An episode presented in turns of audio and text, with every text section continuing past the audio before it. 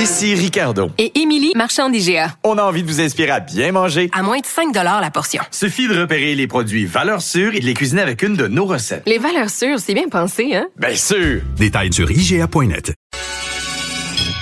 Un adolescent de 17 ans poignardé. Une autre femme assassinée. Il est visé par des allégations d'inconduite sexuelle. Les formations politiques s'arrachent le vote des familles. Comment faire fructifier votre argent sans risque? Savoir et comprendre les plus récentes nouvelles qui nous touchent. Tout savoir en 24 minutes. Avec Alexandre Morin-Villouellette et Mario Dumont. En manchette dans cet épisode, les corps de deux pompiers retrouvés dans la rivière du Gouffre par les autorités.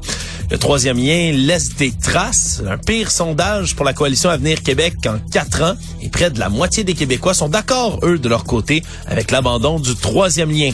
La police retrouve l'arme de la tentative de meurtre sur Leonardo Rizzuto. Et le Kremlin accuse l'Ukraine d'avoir voulu assassiner Vladimir Poutine.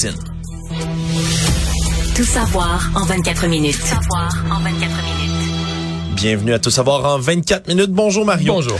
On avait retrouvé plus tôt ce matin, là, grâce à l'hélicoptère de la Sûreté du Québec, un tout premier corps dans la rivière du Gouffre. C'était le corps vraisemblablement de Régis Lavoie, 55 ans, le plus vieux des deux pompiers volontaires à être porté disparu depuis 48 heures dans la rivière, justement. Je rappelle les faits, ils sont allés porter secours à deux individus, deux résidents qui avaient beaucoup de difficultés à se dépêtrer de l'eau qui fait, la rivière de avait plus en encerclé leur maison, là, et l'eau montait, montait les, les, les ramenait, les restreignait territoire de plus en plus limité. Et donc, on a tenté d'aller justement les extirper de cette situation-là. Et malheureusement, l'eau les a emportés. Finalement, les deux personnes qu'ils allaient sauver, qui ont été secourues par l'hélicoptère de la Sûreté du Québec. Mais on était sans nouvelles des deux pompiers volontaires. Et là, on a retrouvé là, dans les dernières minutes le corps du deuxième pompier. Il s'agit cette fois-ci de, du, du Christopher Lavoie, le collègue de 23 ans, donc de Régis Lavoie, qui n'ont, euh, même s'ils partagent le même nom, aucun lien de parenté. Et donc, on les a retrouvés tous les deux. Ça a été plus compliqué ce matin, extraire le corps de Régis Lavoie, lui qui était coincé dans des branches. Ouais, parce que la rivière est encore grosse, euh, c'est ça. La rivière est encore gonflée. Ouais, puis on veut pas risquer la vie de quelqu'un d'autre en allant chercher le corps justement d'un des deux individus. On a dû là étudier toutes sortes d'options pour le sortir de là, voire même de l'hélitreuillage, donc avec un hélicoptère pour aller le sortir. Mais bon, donc le deuxième corps qui est finalement retrouvé. Et ça avait, euh, l'annonce du tout premier corps retrouvé avait coïncidé avec la visite de François Legault, le premier ministre qui était sur place à Baie-Saint-Paul pour euh, apporter du soutien, confier aux citoyens également que de l'aide va arriver, de l'aide financière pour ceux qui ont tout perdu, parce que le bilan, Mario, le continue de s'alourdir pour les maisons qui sont euh, considérées presque comme perte totale, où il y a des inondations tellement massives qu'il va falloir reconstruire à la grandeur. Et donc, on a garanti du côté là, du premier ministre qu'il y allait avoir de l'aide financière apportée aux gens. Et là également, M. Legault tempérer aussi le jeu, tenter de calmer le jeu autour des spéculations sur l'envoi justement de ces deux pompiers-là à cet endroit. faut comprendre que le père du plus jeune des deux, des deux victimes avait exprimé beaucoup de colère hier en, en confession avec nos collègues du journal en disant que son fils ne savait pas nager, qu'on l'avait envoyé selon lui dans une situation beaucoup trop dangereuse. Mais comme l'a dit le premier ministre aujourd'hui, Mario, c'est des décisions là, qui se prennent là, vraiment là, sur un très rapidement pour tenter de secourir Dans les gens. Dans une situation changeante, parce que la rivière, elle était euh, de minute en minute, d'heure en heure, la, la rivière devenait de plus en plus dangereuse. Et on ne sait pas, on n'était pas là. Qu'est-ce qu'ils se sont dit, là, les deux pompiers? les gens sont courageux, les gens qui font ce genre de travail-là, les pompiers volontaires, ils voient des gens mal pris, le réflexe c'est d'aller aider, des fois avec les moyens du bord, même si t'as pas tout l'équipement, mais tu t'as beau dire, ah, ils n'ont pas tout l'équipement voulu, mais peut-être que pour l'avenir, on va se le procurer plus d'équipement dans les municipalités, je sais pas, mais si tu l'as pas l'équipement, tu dis, ah ben nous, on n'a pas l'équipement à ce monde-là, euh, tant pis pour eux. Ouais. Tu tu veux aider, tu dis, bon, ben avec l'équipement qu'on a, mon bateau personnel, on va, tu sais, le réflexe des gens, c'est d'aller aider. Enfin, c'est ce qu'ils ont, c'est ce qu'ils ont fait, puis ils sont morts en voulant sauver la vie des autres. Sondage aujourd'hui, sondage léger TVA Nouvelle qui a été mené entre le 28 avril et le 1er mai, c'est-à-dire à chaud, là, vraiment, tout de suite après le recul de la coalition Avenir Québec sur leur promesse fort du troisième lien. Et l'impact, Mario, se fait vraiment ressentir. C'est le pire sondage là en termes d'intention de vote depuis que la CAQ a été portée au pouvoir en 2018. On a perdu globalement dans l'ensemble du Québec 4 points. On est passé de 40 en février, 40% d'intention de vote à 36% Faut comprendre quand même que la CAQ reste, trône encore et toujours au sommet des sondages, mais c'est vraiment dans la région de Québec que c'est massif. On parle de 14 points de pourcentage perdu, passé de 40% à 26% ce qui démontre bien, Mario, que la promesse du troisième lien, surtout dans la région de Québec, mais ça a déplu à beaucoup de gens là, sur place. Ben, C'est-à-dire que ça aurait été moins pire. S'il ne l'avait jamais promis, peut-être qu'il aurait jamais monté autant, mais il n'y aurait jamais eu une baisse aussi radicale. C'est que là, tu promets, tu promets, tu promets, puis tu te tu te drapes dans cette promesse là, tu te tu te bétonnes, tu te solidifies dans la l'idée que tu sais pas de recul possible, quelles que soient les études, ce projet-là va se réaliser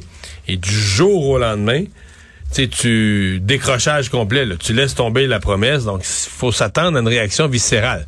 Pour moi, le premier fait du sondage, c'est la baisse de la CAQ. Le deuxième fait du sondage, c'est pour la première fois depuis vraiment très longtemps, depuis quelques années, il y a un parti qui se positionne bon deuxième. Là.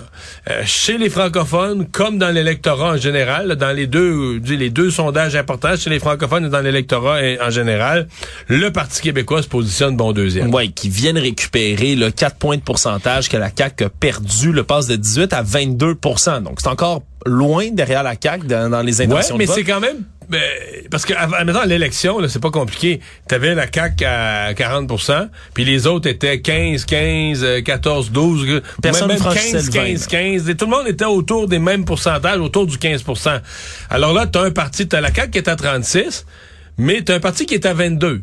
Puis les autres sont encore euh, derrière, la 15-16, 14-15-16. Donc là, tout à coup, tu as un parti qui vient se positionner en bon deuxième, et ça, c'est le Parti québécois. Oui, qui vient euh, récupérer les plumes que la CAQ a perdues. Dans Sinon, c'est Éric Duhem à Québec qui en ramasse un peu lui aussi. Oui, à Québec, c'est lui qui vient quand même en chercher, mais malgré malgré tout, là, même s'il continue à augmenter dans la région de Québec, reste que les intentions de vote pour ce qui est là, des autres partis, donc le Parti conservateur, mais également le Parti libéral, euh, Québec solidaire, ça reste sensiblement la même chose qu'à la dernière élection.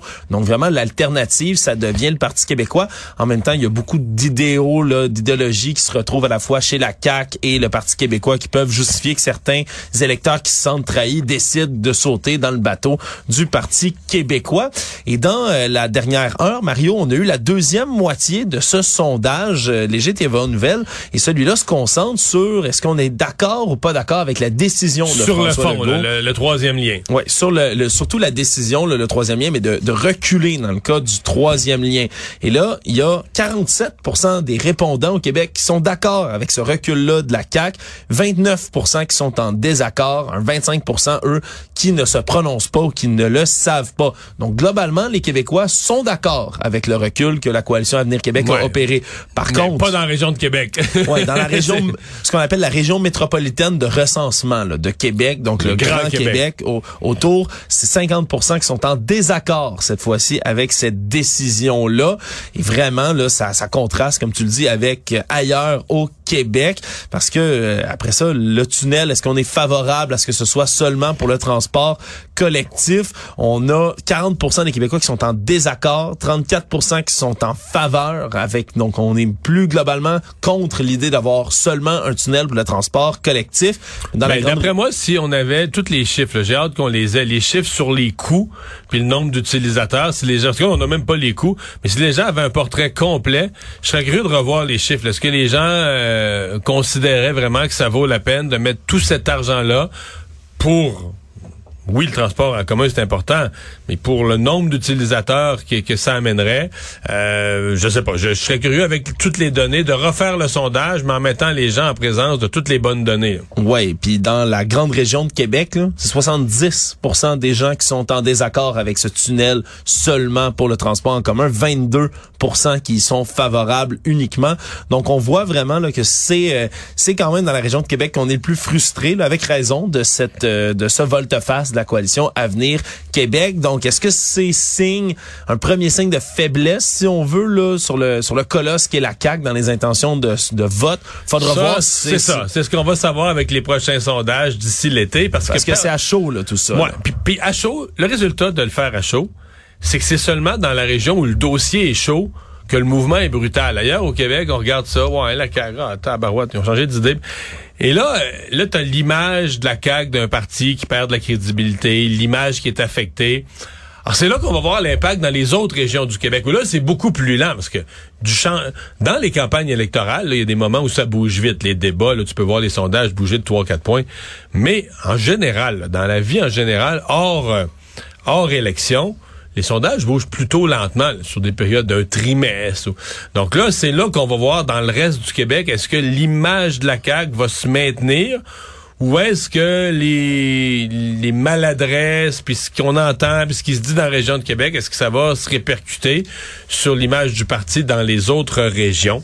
Quand même des partis qui stagnent. Le Québec solidaire, le Parti libéral, euh, pas grand-chose qui bouge. Le Parti libéral, en fait, c'est pas compliqué, il n'y a rien qui bouge. là. C'est comme... euh, Ouais, l'aiguille est vraiment là au Elle beau collée- fixe. elle est vraiment, co- vraiment collée là. Puis ce qu'on remarque aussi du côté du sondage, c'est que même si on a certains gains dans la région de Québec pour le Parti conservateur, mais on dirait qu'on a plafonné aussi du côté Ouais, des ouais, c'est parce qu'on tombe un peu dans l'oubli dans les autres régions du Québec. Fait que là, il y a un petit gain d'un pour cent à cause du, du gain région de Québec, mais pas, euh, pas à part ça. Là. Actualité. Tout savoir en 24 minutes. L'enquête sur la tentative de meurtre qui a eu lieu sur la personne de Leonardo Rizzuto, le co-chef de la mafia montréalaise, avance très très vite. hein. On se souviendra, M. Rizzuto a survécu à la mi-mars à cette tentative de meurtre. On a tiré plusieurs balles en sa direction sans réussir à l'abattre complètement.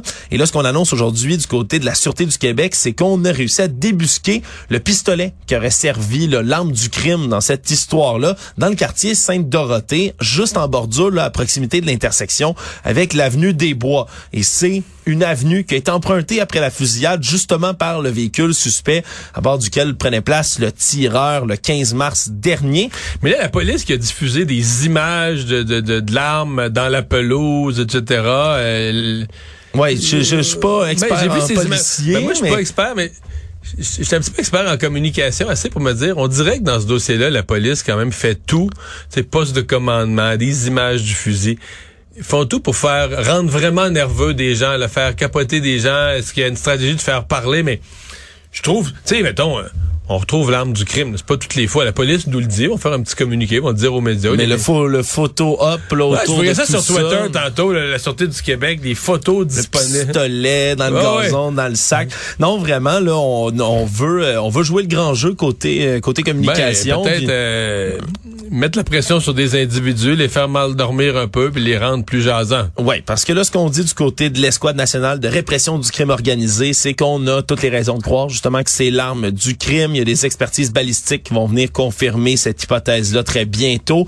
Et si on est très chanceux du côté de la police, il pourrait même y avoir des empreintes digitales qui pourraient être prélevées sur l'arme si le tireur n'a pas fait attention, puis surtout si l'environnement depuis ce temps-là n'a pas réussi à endommager de telles empreintes. Et c'est euh, ce qu'on dit, c'est que c'est pas les nouveaux renseignements qu'on a obtenus là dans la foulée des arrestations de deux suspects dans la dernière semaine qui a mené à la découverte de l'arme du crime. Mario, c'est même pas ça. On dit que c'est la fonte des neiges qui a motivé la police à se reprendre des recherches dans cet endroit-là, à refaire un peu le passage qu'on avait fait pour tenter d'en retrouver. Et donc l'arme aurait été, si on veut, si on en comprend tout ça, sous la neige depuis ce temps-là et maintenant avec la fonte, on l'aurait retrouvé. Donc l'hypothèse principale, c'est que le tireur aurait tout simplement balancé l'arme par la fenêtre comme ça en passant puis en continuant leur fuite. Donc on verra là dans le reste de cette histoire-là ce qui se passera, mais quand même là, ça avance à grands pas. Comme Ouais. tu le dis Mario, il y a on- déjà des arrestations aussi. Là. il y a des arrestations puis on, on dirait qu'on passe des messages quand même. La ministre responsable de la condition féminine, Martine Biron, euh, exprimée en études de crédit aujourd'hui, parce que ça, ça se poursuit, euh, ça fait son chemin à Québec, ces études de crédit. On répond à toutes sortes de questions, on apprend toutes sortes de choses sur les C'est le ministères. tour d'horizon de tous les dossiers des ministères. Tour d'horizon des dossiers. Et là, on est en faveur d'ajouter, du côté de Mme Biron, le terme féminicide au code criminel. C'est quelque chose qui est demandé par les organismes de lutte contre la violence conjugale. là, Parce qu'on sait, on s'est augmenté les féminicides au Canada depuis la pandémie. En 2022, on parle de 184 femmes qui ont été tuées par des hommes, une hausse de 27 par rapport à 2019. Et les organismes demandent, entre autres à Ottawa, d'inclure le terme féminicide dans le code criminel. Non seulement pour faciliter le travail policier dans ces dossiers-là, mais aussi pour reconnaître tout simplement l'existence de ce genre de crime. Même si c'est nommé comme ça dans les médias, nous, on va en parler de cette manière-là. C'est pas inscrit comme tel au code criminel. Et donc, elle Mais c'est dit- juste qu'il faudrait le définir. Parce que présentement, on en parle, mais c'est pas. Techniquement, la définition grammaticale, c'est qu'un féminicide, c'est le meurtre d'une femme parce qu'elle est une femme. Exact. Elle est abattue parce qu'elle est une femme. Euh, Est-ce qu'il faudra faire cette preuve-là de plus? Euh, puis la ministre Biron a dit ça, mais elle a aucun pouvoir là-dessus. Mais voilà, C'est ce le code criminel canadien. Euh, Ce qu'elle explique, c'est qu'elle va rencontrer cet été sa vis-à-vis, le fédéral, la ministre des Femmes et de l'égalité des genres, le Marcy Yen, et elle va lui parler justement de faire avancer ce dossier-là. C'est pas le seul dossier sur lequel là, Mme Biron euh, est, euh, est à cheval en ce moment et parle beaucoup aussi de blinder le droit à l'avortement au Québec, veut ouvrir le débat sur l'accès aux pilules avortives, parce que même si ici au Québec, on a deux fois plus de points de service d'avortement qu'en Ontario, par exemple, on veut entériner, vraiment blinder le droit à l'avortement ici au Québec, et donc là, veut légiférer sur la chose pour sacraliser le droit à l'avortement. Ça aussi, ça risque de donner lieu à quelques débats, mais quand même, là, des études de crédit qui en apprennent quelques petites affaires comme ça qu'on ne savait pas sur notre politique québécoise. Tout savoir en 24 minutes. Toujours dans les études de crédit, quelqu'un s'est fait prendre euh, les culottes à terre, on va le dire comme ça, Mario. Mais je comprends qu'elle l'a presque avoué là, sur son Facebook. C'est c'est vraiment le cas, Mario. La vice-première ministre Geneviève Guilbeault, là, qui a passé là, hier quatre heures et demie de temps aux études de budget. là. On en parlait même à l'émission hier. S'est fait griller par les oppositions sur le troisième lien, sur toutes sortes de dossiers de transport. Et là, elle a fini par publier en fin de journée sur ses réseaux sociaux une photo dans laquelle elle voulait souligner le travail fait par son équipe parce que c'est un exercice important et blablabla. Le problème, c'est qu'elle a publié une photo d'elle en train de travailler avec ses documents devant elle. Est-ce qu'on peut constater rapidement, si on fait que euh, zoomer sur la photo en tant que telle, il y a un document devant elle qui est écrit Défi crédit 2023.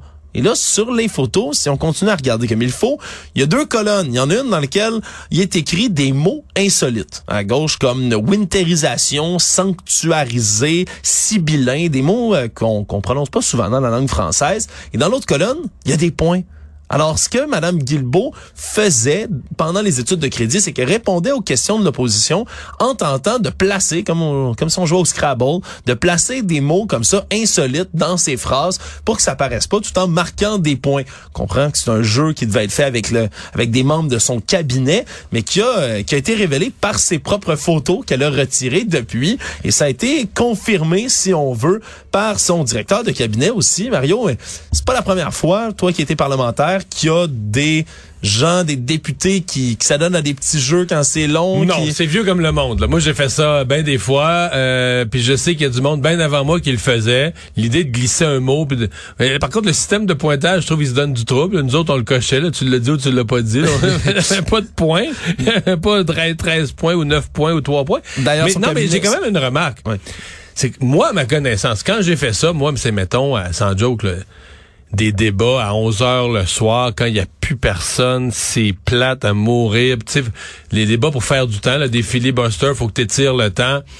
Là, il y a plus personne à la TV, il y a plus personne qui regarde, il y a plus de journalistes, il y a plus d'intérêt. Euh, T'essayes de pas t'endormir.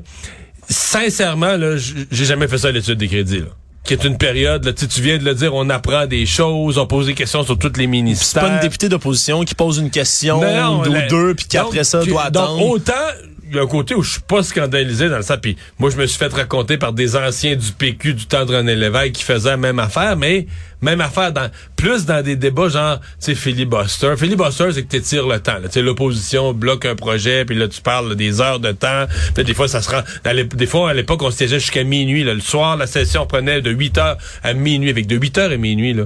Puis personne qui regarde, là. Tu tiens du temps. personne écoute, t'es assis là. T'es assis là. Ouais, donné, des- on va se mettre des mots qu'il faudrait que tu passes. Ouais, J'ai entendu des histoires de, de petite partie de Candy Crush sur le sur le côté, sur un téléphone. Il y a, il y toutes sortes d'histoires Ouais, qui circulent comme ça à circulent l'Assemblée. à l'Assemblée, mais En études de crédit, ça m'étonne. Sincèrement, je dis pas, je trouve pas ça grave, mais je trouve pas vraiment pas ça bon pour une ministre dont les dossiers au ministère des Transports, ça chiole de partout.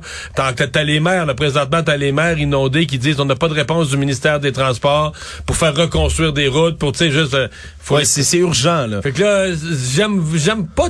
Fait que je suis pas scandalisé parce que je sais de quoi on parle, je l'ai déjà fait. Mais je l'ai jamais fait, mettons, à 11h l'avant-midi ou à 4h l'après-midi dans un débat vraiment que tout le monde suit, super intéressant. Du Surtout, ministère- tu l'as jamais publié toi-même sur les réseaux sociaux. Bon. Moi, Alexandre, je suis vieux, là. Oui. Fait qu'à l'époque, je, pu- je publiais pas mes vacances sur les réseaux sociaux. Moi, j'ai fini en politique. On commençait ces réseaux sociaux à mettre des, des contenus, puis c'était nouveau.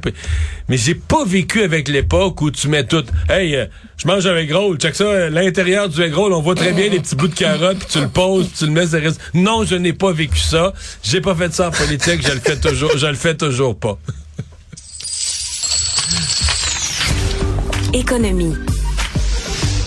Malgré l'intention là, exprimée dans les dernières semaines de certains militants caquistes de modifier ou du moins là, de corriger le monopole de la Société des alcools du Québec, la SAQ, eh bien, on a réaffirmé, toujours dans les études de crédit aujourd'hui, du côté du ministre des Finances, Éric Girard, que la Société des alcools telle qu'on la connaît est là pour rester. Ça va quand même être débattu au prochain congrès de la CAC, 13-14 Ouais, mai les gens, prochain. euh, les gens qui veulent mettre fin au monopole, ben peut-être qu'il y en a que oui, mais ils veulent pas tous mettre fin à la SAQ. Je pense au professeur euh, Lorrain, Frédéric Lorrain de l'Université du Québec à Trois-Rivières, qui a écrit un livre.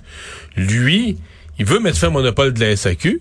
Mais il veut le maintien de la SAQ. Il veut maintenir une société d'État qui assure une présence là, de, de succursales à la grandeur du Québec, là, de Havre-Saint-Pierre à, à Rouen, là, partout.